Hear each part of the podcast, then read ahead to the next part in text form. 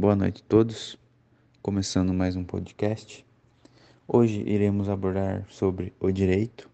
Trouxemos duas convidadas de currículos invejáveis, Maria Caroline e Maria Eduarda Matos.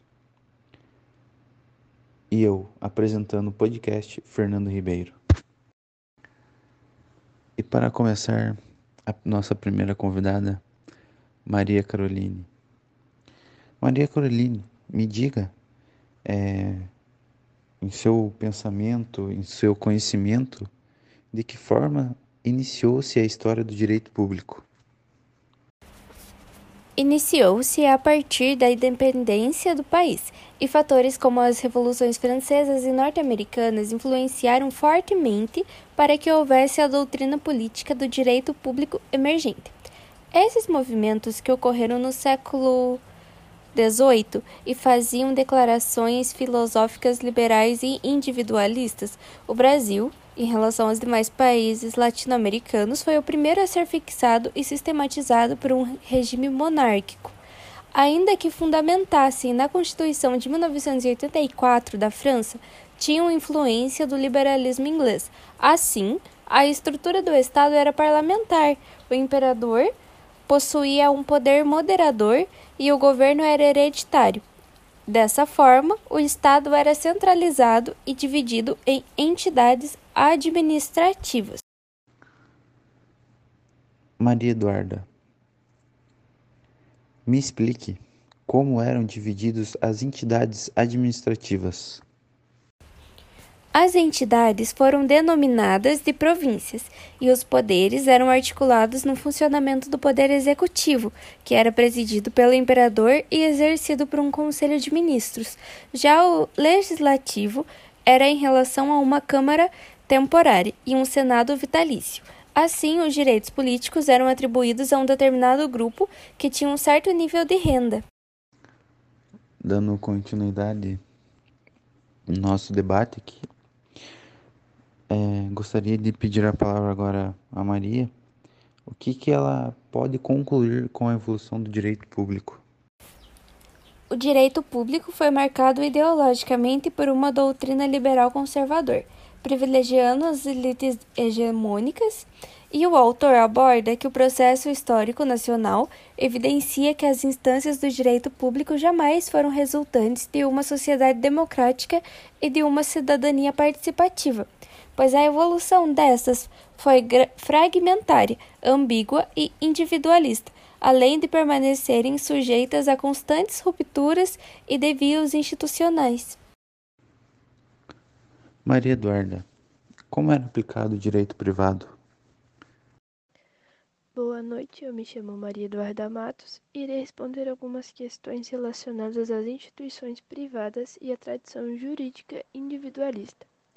Respondendo à questão como era aplicado o direito privado, irei responder de acordo com a obra de Antônio Carlos Vollmer, A História do Direito no Brasil.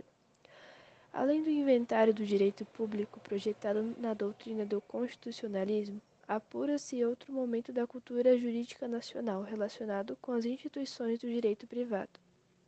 Ao adentrar-se nessa retórica liberal individualista e com o formalismo discriminador das preceituações normativas que imperam sobre uma sociedade odiosamente estratificada, em uma estrutura agrária escravocrata como a brasileira do século XIX, não havia lugar para o abrigo de concepções avançadas na esfera do direito privado como atenta mercadante, enquanto a ordem privatista inviabilizava sua adequação à realidade social.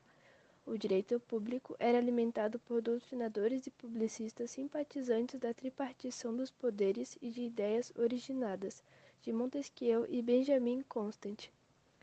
É, dentro deste contexto mercadante, adverte sobre a pertinente e necessária proposta conciliatória expressa pelo dualismo do direito privado que deixa de lado a institucionalização do Código Civil e privilegia a promulgação da legislação comercial, enquanto o país independente implementa sua legislação constitucional, penal, processual e mercantil, no período que se instaura com a emancipação política de 1822, Sua regulamentação civil seria norteada pelas ordenações, leis e jurisprudências portuguesas. Então vamos lá. É, me explique quais eram as consequências da duplicidade das leis e da passividade dos legisladores perante o escravismo. É inegável que a duplicidade das leis na esfera privada e a passividade do legislador com relação ao Instituto da Escravidão encontravam firme guarida nas elites agrárias, que admitiam adaptações legislativas e introjeções liberais, desde que não modificassem as relações de produção na adequada observação de Pedro II. O problema do escravismo era encarado como legado dos colonizadores lusos, tornando a manifestação histórica de nosso meio social. Isso inviabilizava a promoção de desenvolvimento do país, pois enquanto a Europa atravessava a Revolução Industrial, aqui, economicamente, o braço escravo ditava o modo de produção da riqueza, assim como socialmente a questão servil nadava a cultura e repercutia nefastamente nos mais diversos setores da sociedade. Como, é, na sua opinião e nos seus estudos, a legislação privada e as políticas públicas lidavam com as questões estruturais da cidade. Na verdade, a ordem jurídica positiva publicana, por demais individualista, ritualizada e dogmática que fossem suas diretrizes ordenadoras, quase nunca traduziu as profundas aspirações e intentos do todo social. Na verdade, tanto a legislação privada quanto as políticas públicas impostas por um Estado oligárquico e autoritário não conseguiram na trajetória deste século enfrentar e solucionar adequadamente as agudas questões estruturais da sociedade no Brasil. Como a concentração da riqueza nas mãos de poucos, as abissais desigualdades sociais e a crescente exclusão da moradia e da posse de terra para milhões de pessoas. Com efeito, todo fundamentado desse modelo jurídico liberal conservador, montado no início do século para assegurar e proteger os interesses da oligarquia rural, veio privilegiar de modo exclusivo, inatacável e absoluto direito individual de propriedade. Interessante. É, agora eu gostaria né, que você comentasse para nós e para o público é, sobre os primórdios de cunho Justo filosófico no Brasil, por gentileza. É, comentando sobre os primórdios de cunho justo filosófico no Brasil, no contexto inicial da colonização e da exportação das riquezas, não houve lugar para qualquer elaboração de ideias originais, pois toda e qualquer produção teórica ficou reduzida à propagação missionária e à repetição dos ensinamentos evangélicos, mediatizados e impostos pelos jesuítas. É, Aponta-se que os primórdios de um trabalho de cunho justo-filosófico no Brasil, ele teria aparecido somente no século XVIII, de autoria do poeta inconfidente de nacionalidade portuguesa Tomás Antônio Gonzaga. Mas ao contrário do que se poderia esperar de um intelectual finado, com certas concepções iluministas, republicanas e liberais, seu tratado de direito natural, ao refletir sem muita originalidade de pensamento pressupostos identificados com os justnaturalismos de inspirações teológicas, destinavam-se claramente a não desagradar os meios culturais dominantes na metrópole. Aqui uma outra questão, uma pergunta do público até, né, que eles mandaram aqui pra gente. Me explique qual a importância da escola de Recife no direito. É, respondendo sobre a importância da Escola de Recife, em 15 de maio de 1828 foi inaugurada a Faculdade de Direito no Mosteiro de São Bento, em Olinda.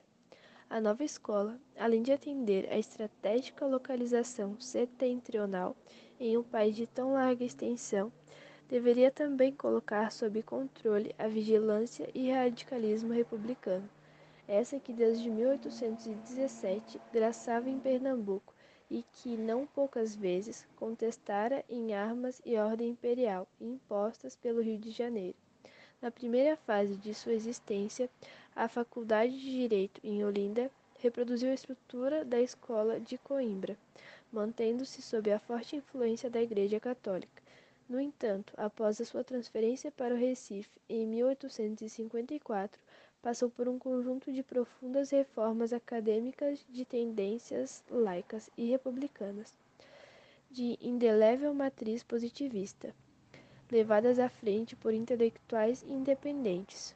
Foi no quadro dessas mudanças que se separaram os currículos dos cursos de Ciências Jurídicas e de Ciências Sociais, das quais faziam parte, entre outras cadeiras, as Ciências da Administração e a Economia Política a higiene pública e a história dos tratados, segundo informa Lilia Schweizer no livro O Espetáculo das Raças.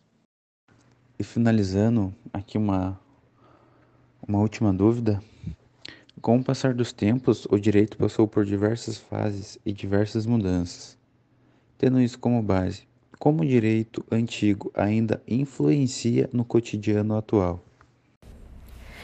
Em suma, a conclusão que se pode extrair dessa perspectiva histórica e da releitura questionadora das ideias e das instituições jurídicas é a urgência em reconstruir a democracia do direito. Assim, redefinir essa trajetória de ideias e de instituições jurídicas públicas privadas no Brasil envolve concretamente a problematização e a ordenação pedagógica de estratégias efetivas, fundadas na democracia, no pluralismo e na interdisciplinaridade, que conduzem a uma historicidade social do jurídico, capaz de formar novos operadores e juristas orgânicos comprometidos com a superação dos velhos paradigmas e com as transformações das instituições arcaicas, elitistas e não democráticas. Uma cultura jurídica que reflita ideias e instituições sintonizada com anseios e aspirações dos sujeitos sociais e dos cidadãos de nova juridicidade. O direito atual tem uma história por trás, onde se passou por diversas mudanças, sejam elas boas ou ruins, que também fazem o direito ter sempre que evoluir para melhorar a sociedade atual e o, e o futuro direito que está sendo construído.